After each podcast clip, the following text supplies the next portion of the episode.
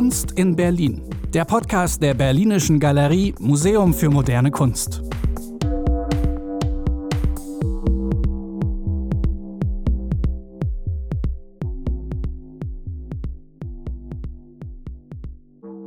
Heute treffe ich mich mit Anne Lüttgens. Sie ist die Leiterin der grafischen Sammlung an der Berlinischen Galerie und wahrscheinlich die weltweit beste Kennerin von Jeanne Mammen. Sie hat schon ihre Doktorarbeit über Jeanne Mammen geschrieben und äh, vor kurzem im Jahr 2017 eine Ausstellung hier am Haus betreut. Jeanne Mammen begleitet sie also schon durch die letzten Dekaden ihres Lebens und sie hat es vermocht, auch hier am Haus uns alle für die Künstlerin zu begeistern, die in der Berlinischen Galerie wirklich zu den wichtigsten Positionen in unserer Sammlung gehört. Wir sind auch in der glücklichen Lage, dass wir eigentlich aus jeder Werkphase von äh, Jeanne Mammen etwas bei uns in der Sammlung haben. Also jeder Besuch in unserer Sammlung berücksichtigt eigentlich auch dann immer ein Jeanne Mammen Werk. Das ist eine ganz tolle Sache. Zwei Retrospektiven hat die Berlinische Galerie auch schon zu der Künstlerin realisieren können. In der Zwischenzeit ist die Forschung etwas weiter vorangekommen und ich vermute mal, dass auch du trotz deiner so guten Kenntnisse der Künstlerin wahrscheinlich auch bei der letzten Ausstellung schon das eine oder andere Neue vielleicht entdeckt hat bei der Vorbereitung und natürlich auch bei der Realisierung der Ausstellung. Aber wir fangen vielleicht erstmal an mit der Person Jeanne Mam, die, wie ich finde, eine total interessante Biografie hat. In Berlin geboren, ist sie dann mit ihrer Familie nach Paris gezogen hat dort auch angefangen, Kunst zu studieren, hat es in Brüssel fortgesetzt, bis die Familie dann im Ersten Weltkrieg als feindliche Ausländer nach Deutschland zurückgehen musste. Und dort blieb sie dann in Berlin bis zu ihrem Tod 1976. Das ist also schon mal eine sehr europäische Biografie, wie ich finde.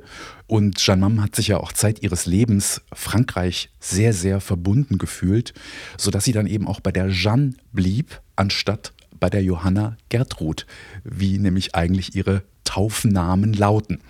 So viel vielleicht erstmal der Vorrede von meiner Seite. Annelie, wie hast du seinerzeit überhaupt Jeanne Mammen entdeckt für deine Arbeit? Da muss ich äh, zurückgehen bis äh, zum Beginn der 80er Jahre. Da hatte die Frauenbewegung unter den Studentinnen auch mich erreicht.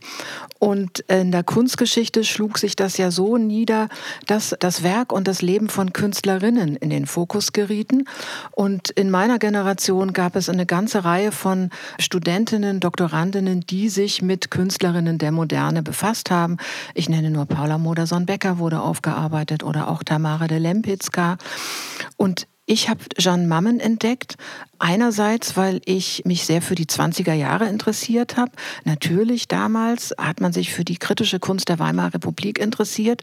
Und dann habe ich aber festgestellt, dass Jeanne Mammen ein so weitläufiges und differenziertes Gesamtwerk hinterlassen hat, das im Grunde das 20. Jahrhundert abdeckt, sozusagen. Vom Symbolismus der Jahrhundertwende bis zur abstrakten Kunst der 60er Jahre.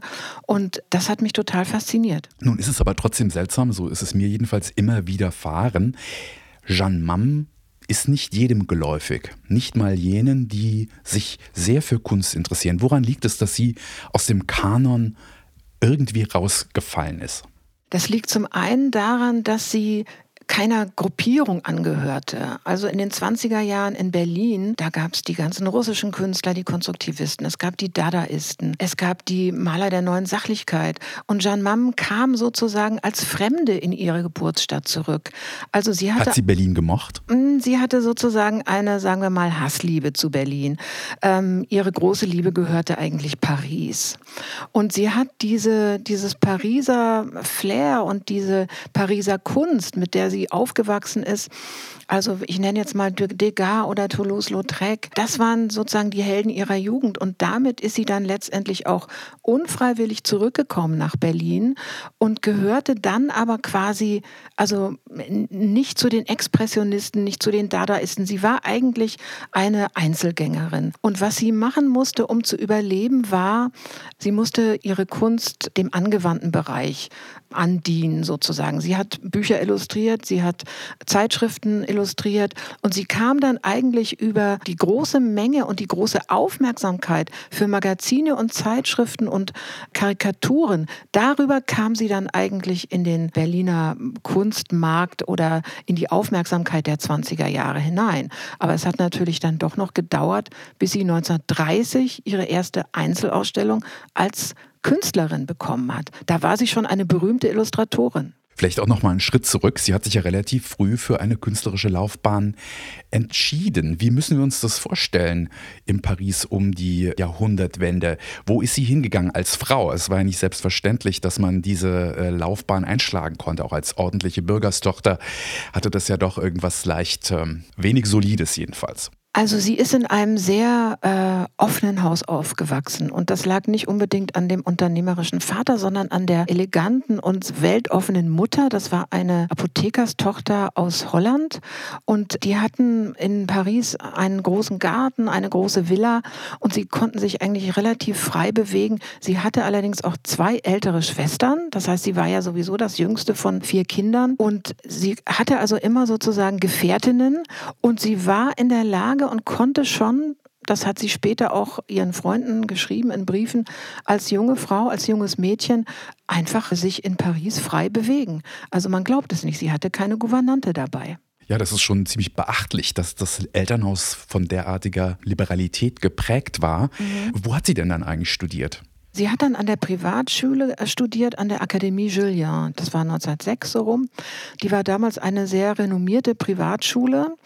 Auf die traditionelle Akademie durften Frauen damals auch in Paris noch nicht gehen, in Berlin natürlich auch nicht. Und von daher hat sie eigentlich eine sehr solide Ausbildung bekommen, weil die Lehrer der Akademie Julien haben das im Nebenverdienst gemacht. Das waren eigentlich die Lehrer der Akademie. Es war natürlich verwerflich, eigentlich für Frauen sich der Aktzeichnung zu widmen, weil das ja durchaus auch beinhaltete, nackte Männer mal abzuzeichnen. Aber in Privatschulen scheint das doch möglich gewesen zu sein. Äh, das war möglich, ja. Aber im Grunde ihre großen Anregungen hat sie eigentlich bei ihren Spaziergängen auf den Straßen bekommen.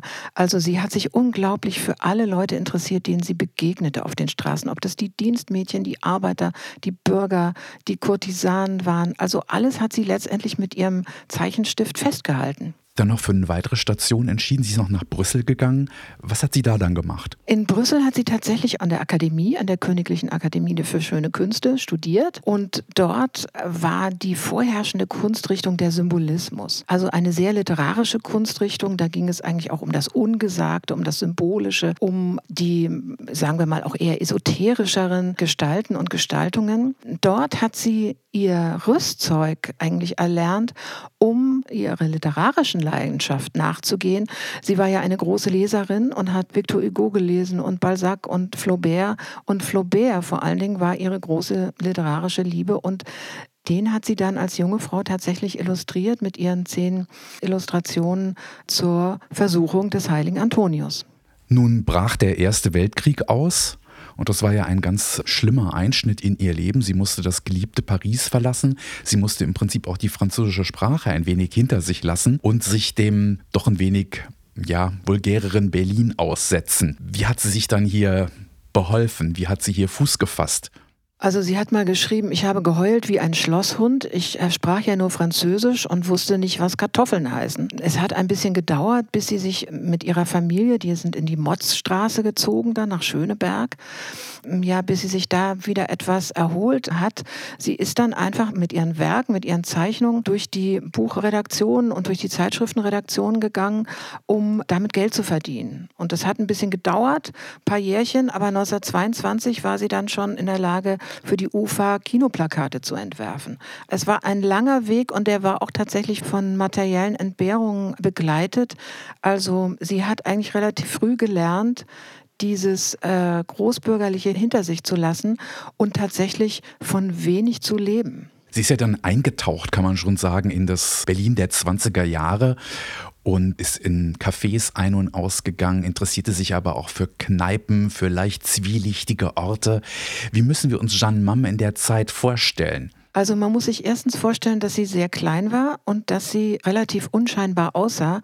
Und wenn man sich vorstellt, dass sie dann einen weiten Trenchcoat anhat, dann war sie eigentlich ziemlich unsichtbar. Und das war eigentlich das, was sie auch wollte. Sie wollte immer nur ein paar Augen sein, ungesehen durch die Welt gehen, nur die anderen sehen. Das ist ihr zum großen Teil gelungen auch. Und mit dieser Unauffälligkeit konnte sie dann tatsächlich an die möglichsten und unmöglichsten Orte gehen. Also in die Arbeiterkneipen des Wedding, zu den Prostituierten nach Mitte oder um den Neulendorfplatz.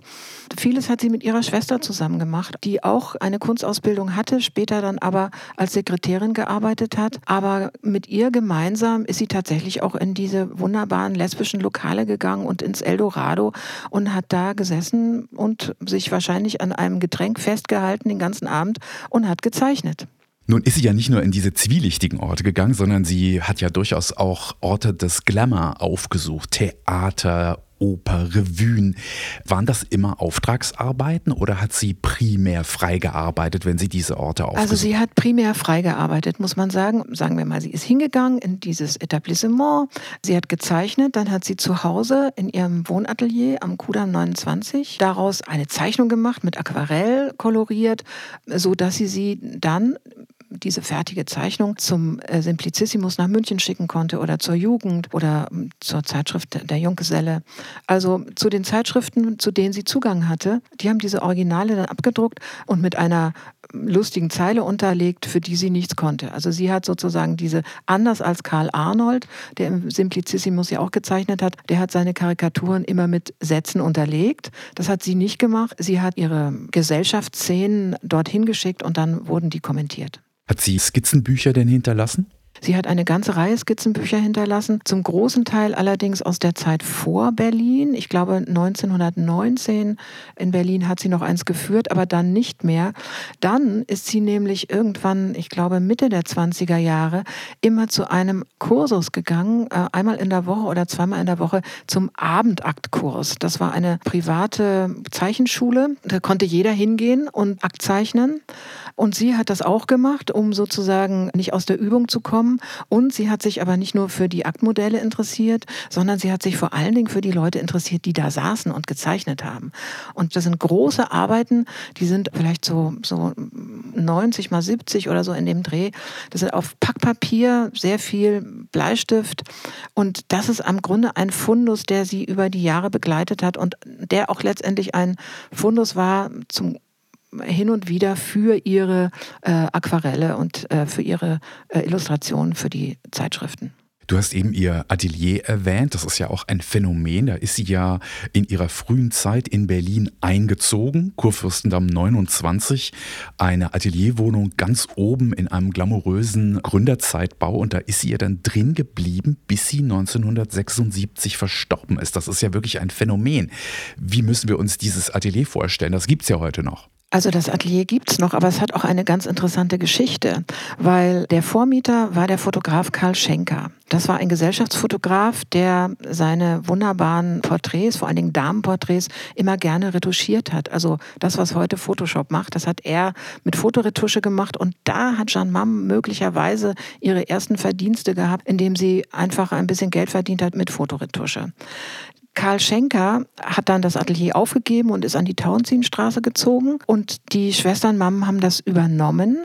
Der Vater hat den Mietvertrag bezahlt im April 1920, also vor 100 Jahren genau sind sie dort eingezogen. Und dass sie dieses Atelier gefunden haben, hat natürlich damit zu tun, dass sie den Schenker kannten und vor allen Dingen seine glamouröse Ehefrau, das war die russische Chemikerin der Name ich jetzt äh, gerade nicht weiß, aber die auch interessanterweise Zeichenunterricht bei den Schwestern Mammen hatte. Also da gab es Freundschaften und Beziehungen und dass sie da eben dann in dieses Atelier konnten, das war das große Glück. Und es war sehr einfach. Es hatte ein Klo auf halber Treppe, es hatte nur einen, einen Wasserausguss, es hatte keinen Herd. Und zu zweit? Und zu zweit, also die Schwester Marie-Louise Mimi, die ist damit eingezogen in den ersten Jahren. Ja, und das war praktisch das Refugium. Und in diesem Atelier ist Jeanne Mam tatsächlich auch während der ganzen Nazizeit geblieben, hat sich dort quasi verkrochen. Und als dann die Bomben fielen und der Kudamm in Schutt und Asche fiel, hat dieses Atelier überlebt und sie hat dort dann weitergearbeitet. Ja, wie gesagt, bis zu ihrem Tod 1976. Und in ihren letzten Lebensjahren ist sie dort auch noch besucht worden von Eberhard Rothers, dem Gründungsdirektor der Berlinischen Galerie. Schließt sich ganz schön der Bogen. Du hast eben von den Bekanntschaften gesprochen, die sie hatte. Einerseits hatte sie die, aber sie war natürlich auch eine Einzelgängerin. Kannte sie die ganzen anderen Leute aus den Bewegungen, die du vorhin skizziert hast? Die Leute, die damals wirklich zu der Kunstszene gehörten? Oder war sie tatsächlich eine total zurückgezogene Frau, die mehr oder minder unerkannt und auch unentdeckt ihrer künstlerischen Tätigkeit nachgegangen ist? Also wir können davon ausgehen, dass sie zu anderen Modeillustratorinnen Kontakt hatte. Zum Beispiel wissen wir, dass sie Steffi Nathan kannte, die den Zeichner Schäfer Ast geheiratet hat. Also diese beiden Künstler kannte sie auf jeden Fall, die also eigentlich auch eher im Bereich der Illustration zu Hause waren. Wir wissen nichts darüber, ob sie Dadaisten kannte. Wir wissen nichts darüber, ob sie Hannah Höch in jungen Jahren kennengelernt hatte. Wir wissen gar nicht, ob sie das überhaupt wahrgenommen hat, weil in ihren Arbeiten findet man es nicht wieder und in den Briefen, in denen sie im Alter ihren Freunden von damals berichtet, kommt weder das Wort Expressionismus noch Dadaismus irgendwie vor. Als alte Damen haben sich Jeanne Mamm und Hannah Höch tatsächlich kennengelernt durch Eberhard Rothers bei einer Veranstaltung in den 70er Jahren. Ansonsten muss man davon ausgehen, dass sie eigentlich in der Kunstszene nicht wirklich zu Hause war. Eine Ausnahme gibt es. Hans Ullmann, der Bildhauer und Zeichner, zehn Jahre jünger als Jeanne Mamm, war auch ein Besucher dieses Abendaktkurses und da haben die sich kennengelernt und da hat es eine sehr intensive Künstlerfreundschaft gegeben, Mitte der 20er Jahre bis weit in die 30er hinein. Nun waren die 20er Jahre bisher so im Mittelpunkt unseres Gespräches und das war ja auch eine sehr bilderhungrige Zeit. Es gab unglaublich viele Medien, die beliefert werden wollten mit äh, interessantem Bildmaterial. 1933 änderte sich dann alles ganz, ganz jäh. Die Nazis schalteten die Presse gleich. Es gab diese ganzen Medien überhaupt nicht mehr, für die Jeanne Mamm gearbeitet hat. Sie hat sich aber auch gegen Emigration entschieden. Sie blieb in Berlin, sie blieb in Deutschland, vermutlich auch, weil sie ja schon einmal diese Sache durchgemacht hatte, ein Land wegen eines Krieges zum Beispiel verlassen zu müssen. Wie ist sie durch die 30er Jahre durchgekommen, nachdem alle ihre Auftraggeber letztlich weggefallen waren? Also es gab die Zeitschrift Simplicissimus noch, aber den, den haben sie, hat sie geschrieben, also sie sei jetzt anderweitig beschäftigt. Sie hat sich als, als Gebrauchsgrafikerin arbeitslos gemeldet. Das heißt, äh, sie musste nicht in diese Reichskunstkammer als Künstlerin, da musste sie nicht aufgenommen werden, sondern als Gebrauchsgrafikerin. Und wie sie später mal gesagt hat, ja, die malen Blümchen, die sind harmlos. Also ähm, nach außen hin war sie tatsächlich einfach arbeitslos hat ein bisschen Arbeitslosengeld gekriegt und hat ansonsten alles Mögliche versucht. Also sie hat für einen Puppenspieler gearbeitet und im Wesentlichen hat sie versucht, eigentlich ihre Kunst weiterzuentwickeln.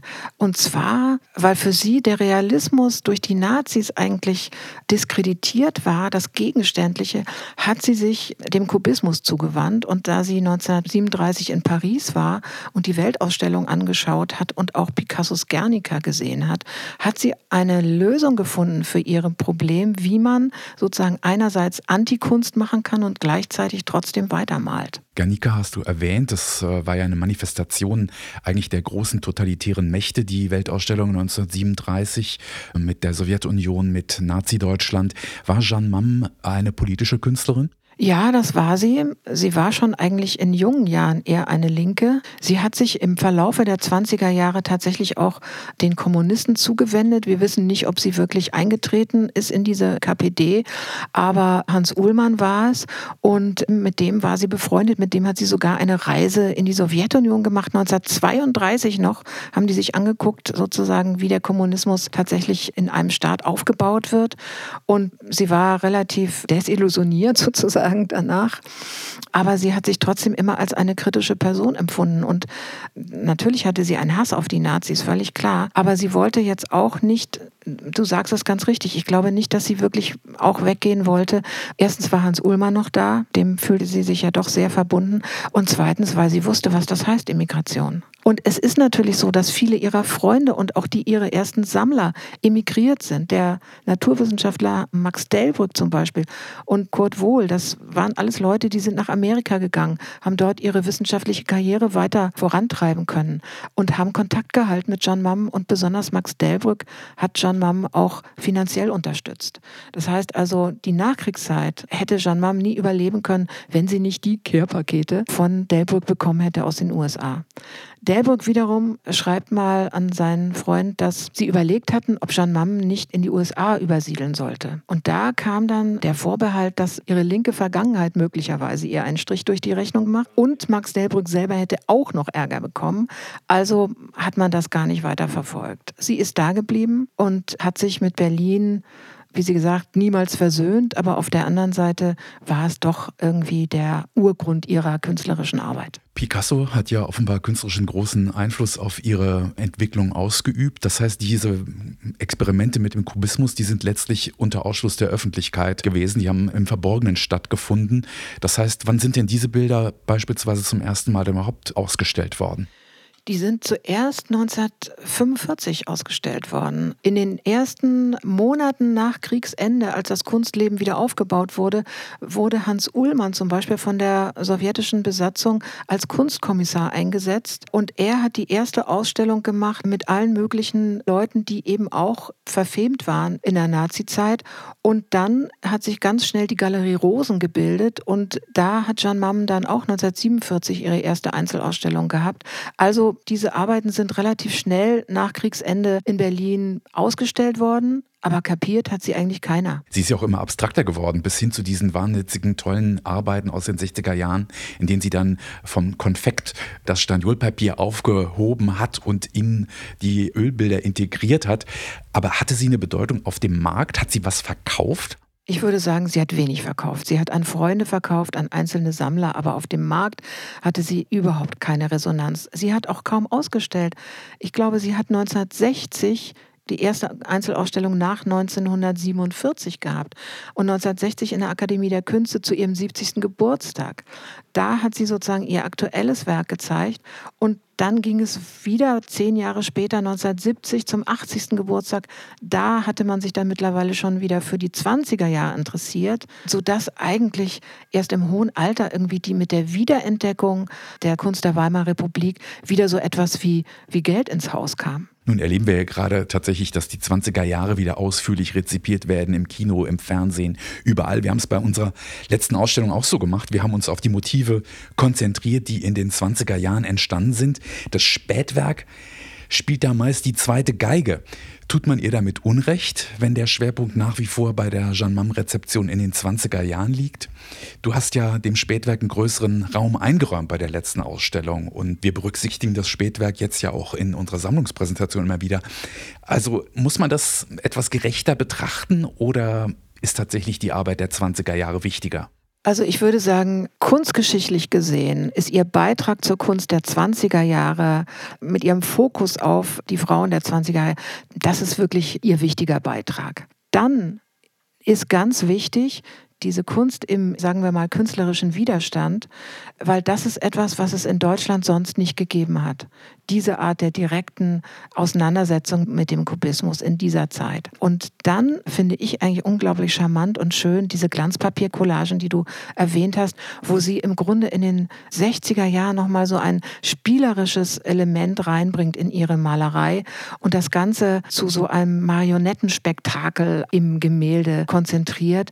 Das sind eigentlich Arbeiten, die heutzutage in den Auktionen wieder Preise ähm, erlangen, aber zu ihren Lebzeiten hat das einfach im Grunde kaum jemand interessiert. Jeanne Mam ist ja bei uns letztlich immer zu sehen. Das ist äh, ganz toll. Du hast dich tatsächlich auch bei der Präsentation nicht nur auf die 20er Jahre beschränkt, sondern bei uns gibt es eben auch ein Werk aus der späteren Zeit zu sehen. Und wir erleben ja auch, dass mittlerweile die Leihanfragen, was Werke der Künstlerin anbelangt, zahlreicher werden. Also unsere Ausstellung oder unsere Ausstellungen und auch der Katalog haben sicherlich dazu beigetragen, dass der Name jetzt ein wenig geläufiger geworden ist. Was kann man im Moment denn bei uns sehen? Also geläufiger auf jeden Fall, würde ich sagen. Es gibt sogar regelmäßige Fans eigentlich, die sich immer nach Jeanne Mam erkundigen. Im Moment sind die Revue Girls zu sehen, also mit das Hauptwerk quasi der 20er Jahre und auch eins der wichtigsten in unserer eigenen Sammlung, würde ich sagen. Wir zeigen immer mal wieder andere Werke wie die Kirche am Winterfeldplatz zum Beispiel oder aber auch Zeichnungen Aber bei den Gemälden ist es so, dass eigentlich die Schachspieler, die Valeska Gerd und die Revue Girls in Abwechslung nicht immer alle gleichzeitig bei uns zu sehen sind, weil sie eben auch so oft angefragt werden von anderen Institutionen und dann eben doch auf Reisen gehen. Man kann vielleicht abschließend auch noch sagen zu Jeanne Mam, dass das wirklich auch ein Grundanliegen war bei der Eröffnung der Berlinischen Galerie im Jahr 1975, sich mit Künstlerinnen und Künstlern auseinanderzusetzen und die zu würdigen, die durch die 30er Jahre in Vergessenheit geraten waren. Und überhaupt haben sich eigentlich auch beide Direktorinnen, die vor mir hier am Hause waren, Herr Rothers und Herr Merkert, sich wirklich für die Kunst von Frauen eingesetzt. Und das ist auch uns immer noch ein ganz großes Anliegen, zu schauen, welche künstlerischen Positionen sind durch das Raster gefallen, wen hat man fast vergessen und wen müsste man mal wieder aus den Tiefen der Sammlung in die Öffentlichkeit bringen. Ja, so viel vielleicht zu Jeanne Mammen. Ich darf mich ganz herzlich bei Annelie Lüttgens bedanken. Sie haben gespürt diesen großen Kenntnisreichtum und ich habe vorhin schon gehört, dass das äh, wahrscheinlich nicht das letzte Mal war in der großen Ausstellung, dass sie sich mit der Künstlerin auseinandergesetzt hat. Es gibt neue Materialien, die Forschung ist noch nicht am Ende und ich glaube, das kann spannend werden, sich nochmal Jeanne Mammen in ein paar Jahren wieder ausführlicher anzugucken. Wir befassen uns in einem nächsten Podcast hier in der Berlinischen Galerie mit dem Werk von Bettina Pusci, die wir seit September 2019 bei uns mit einigen Werkgruppen vorstellen.